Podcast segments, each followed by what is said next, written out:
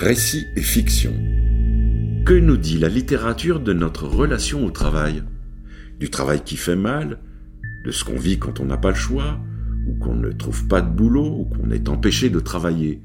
Que dit-elle du farniente, de la paresse, du sentiment quand on est parfois si loin? Les participants de l'atelier théâtre de Simone, camp d'entraînement artistique, ont choisi des extraits de textes littéraires évoquant le travail sous de multiples aspects dont ils nous font lecture. Une série en cinq épisodes à découvrir tous les dimanches du mois de mai 2021. Le thème de ce troisième épisode est pour le meilleur ou pour le pire, avec des textes de Philippe Delerme, Gauze, Raymond DeVos, Corinne Meyer, Florence Aubenas. On n'arrive jamais au début de l'opération.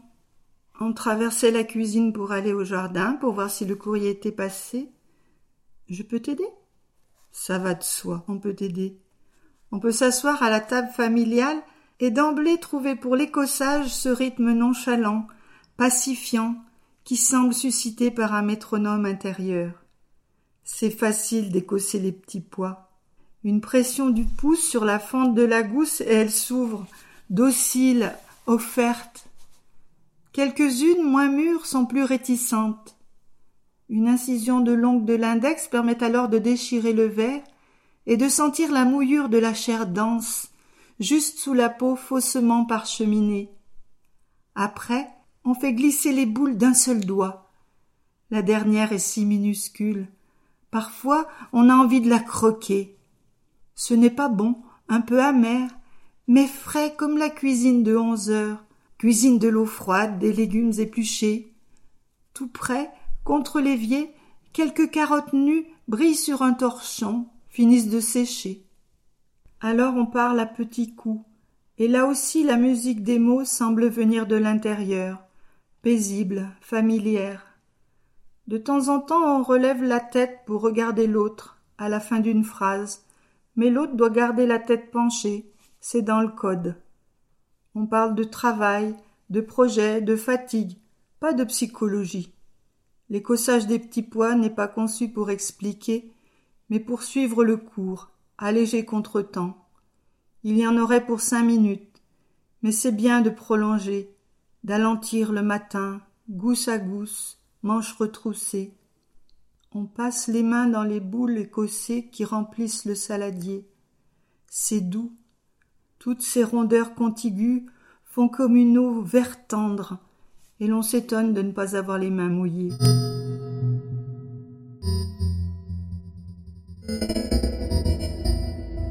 La longue file d'hommes noirs qui montent dans ces escaliers étroits ressemble à une cordée inédite à l'assaut du K2, le redoutable sommet de la chaîne himalayenne.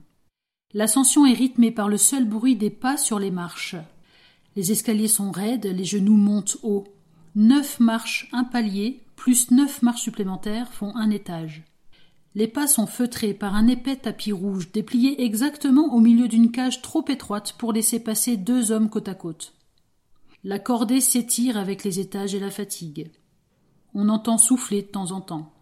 Au sixième étage, le premier appuie sur le gros bouton d'un interphone cyclope surmonté de l'objectif noir d'une caméra de surveillance.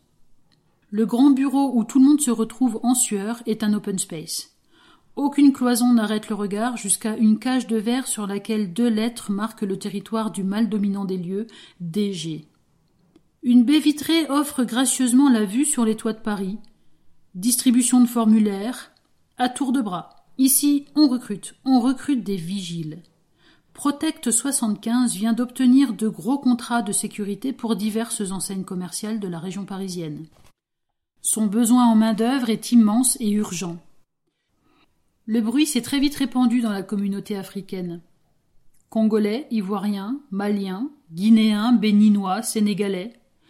L'œil exercé identifie facilement les nationalités par le seul style vestimentaire. La combinaison polo jean Levis 501 des Ivoiriens, le blouson cuir noir trop grand des Maliens, la chemise rayée fourrée près du ventre des Béninois et des Tongolais, les superbes mocassins toujours bien cirés des Camerounais, les couleurs improbables des Congolais de Brazza et le style outrancier des Congolais de Stanley. Dans le doute, c'est l'oreille qui prend le relais, car dans la bouche d'un Africain, les accents que prend la langue française sont des marqueurs d'origine aussi fiables qu'un chromosome 21 en trop pour identifier le mongolisme ou une tumeur maligne pour diagnostiquer un cancer. Les Congolais modulent, les Camerounais chantonnent, les Sénégalais psalmodient, les Ivoiriens saccadent, les Béninois et les Tongolais oscillent, les Maliens petit-négrissent. Chacun sort les quelques papiers demandés pour l'entretien d'embauche les pièces d'identité, le classique CV et le CQP, une sorte d'autorisation administrative de travailler dans les métiers de la sécurité. Ici, on lui affuble le titre pompeux de diplôme. Il y a aussi la fameuse lettre de motivation. Intégrer une équipe dynamique, s'inscrire dans un projet de carrière ambitieux, mettre en adéquation sa formation et ses compétences. Veuillez agréer monsieur. Sentiment distingué, l'expression de ma plus haute considération. Les circonlocutions moyenâgeuses et les phrases lèche-cul des lettres de motivation font sourire en un tel lieu et dans de telles circonstances. Pour tous ici, il y a une très forte motivation, même si elle est différente selon le côté de la baie vitrée où on se trouve. Pour le mal dominant dans la cage du fond de l'open space, avoir le plus gros chiffre d'affaires possible, par tous les moyens. Caser le maximum de personnes possible est un de ces moyens-là. Pour la cordée noire de la cage d'escalier, sortir du chômage ou des emplois précaires, par tous les moyens. Vigile est un de ces moyens-là, relativement accessible. La formation est des plus minimalistes. Aucune expérience n'est particulièrement exigée. Les regards sont volontairement bienveillants sur les situations administratives. Le profil morphologique est prétendument adéquat. Profil morphologique. Les noirs sont costauds, les noirs sont grands, les noirs sont forts, les noirs sont obéissants, les noirs font peur. Impossible de ne pas penser à ce ramassis de clichés du bon sauvage qui sommeille de façon atavique à la fois dans chacun des blancs chargés du recrutement et dans chacun des noirs venus exploiter ces clichés en sa faveur. Mais ce n'est pas l'histoire ce matin, on s'en fout. Et puis il y a aussi des noirs dans les équipes qui recrutent. L'atmosphère est détendue. Quelqu'un s'essaye même à quelques allusions grivoises sur la proéminente paire de seins d'une des deux secrétaires préposées à la distribution des formulaires de recrutement. Chacun remplit sa demande d'emploi avec plus ou moins de concentration. Nom, prénom, sexe, date et lieu de naissance, situation matrimoniale, numéro de sécurité sociale. Ce sera l'épreuve intellectuelle la plus exigeante de la matinée. Quelques-uns regardent quand même sur la copie du voisin héritage des bancs de classe ou, ou manque d'assurance. Quand on sort d'une longue période de chômage, on manque d'assurance. Des papiers circulent selon toutes les combinaisons possibles entre les groupes de négros et la secrétaire au gros néné. Après avoir paraffé et signé quelques feuilles blanches noircies de phrases ésotériques censées régir la relation de travail entre un bientôt ex-chômeur et un bientôt grand patron, il est offert à chacun des membres du groupe un sac contenant un pantalon noir, une veste noire, une cravate noire, une chemise noire ou blanche, un emploi du temps mensuel indiquant des heures et des lieux de travail. Les contrats sont à durée indéterminée. Entrez chômeurs dans ces bureaux, tous ressortiront vigiles. Ceux qui ont déjà une expérience du métier savent ce qui les attend les prochains jours. Rester debout toute la journée dans un magasin. Répéter cet ennuyeux exploit de l'ennui tous les jours, jusqu'à être payé à la fin du mois. Debout, payé. Et ce n'est pas aussi facile que ça en a l'air.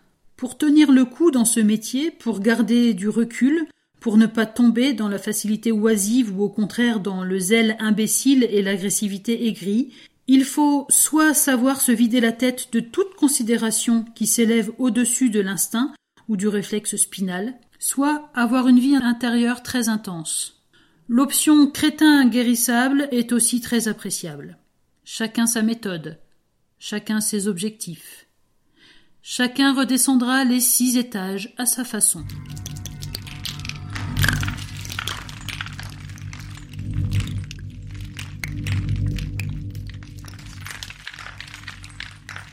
Quelquefois, on me dit comme on dit à tous ceux qui ont la prétention d'amuser les gens, on me dit, en dehors de faire le guignol, qu'est-ce que vous faites?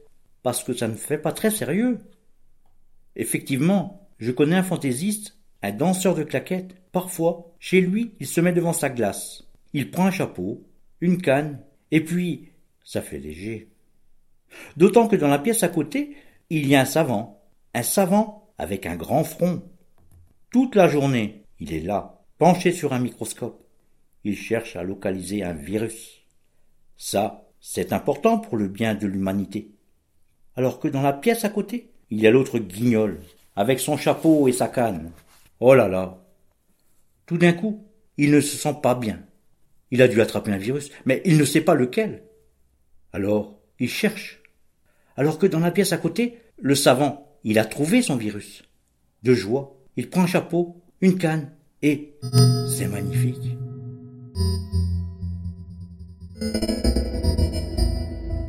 Comme les cadres ne donnent rien d'autre à l'entreprise que leur temps, leur disponibilité, ils en remettent une couche en prétendant qu'ils sont débordés. C'est leur façon de dire qu'ils paient de leur personne. Contrairement à l'Allemagne où le salarié, qui sort tard de son travail est considéré comme inefficace, en France et dans de nombreux pays, rester jusqu'à 20 heures, voire 21 heures, quand on est charrette, cela fait bien. Cela montre qu'on aime son travail. Aussi, dans certaines grandes sociétés, on voit des gens rester dans leur bureau jusqu'à plus d'heures pour passer des coups de fil perso, surfer sur Internet, faire des photocopies gratuites, lire le journal. Pendant qu'on fait ça, au moins on ne travaille pas. Mais ne rien faire n'est pas si facile. Il faut savoir faire semblant.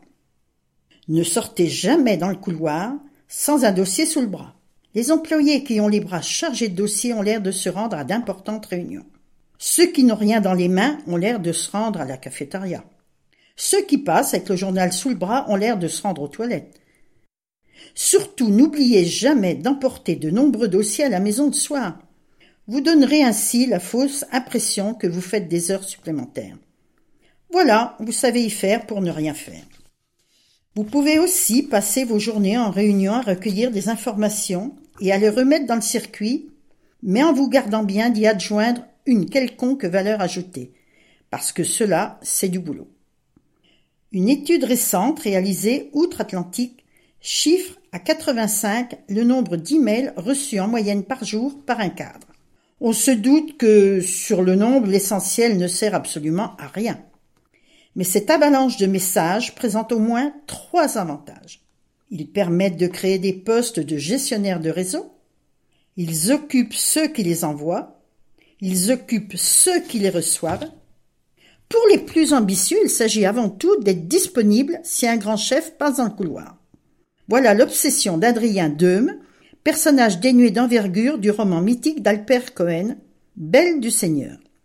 Ce fonctionnaire moyenne gamme ne rêve que d'une chose, cirer des pompes pour se hisser à la force du poignet au grade A, qui lui permettra de faire partie du gratin de la Société des Nations, ancêtre de l'ONU le machin, jadis stigmatisé par De Gaulle. Pendant ce temps, bien entendu, sa femme, la belle Ariane, le cocufie allègrement avec son chef, le sémillant Solal. C'est la preuve qu'il y a une justice immanente dans les romans et dans les organisations.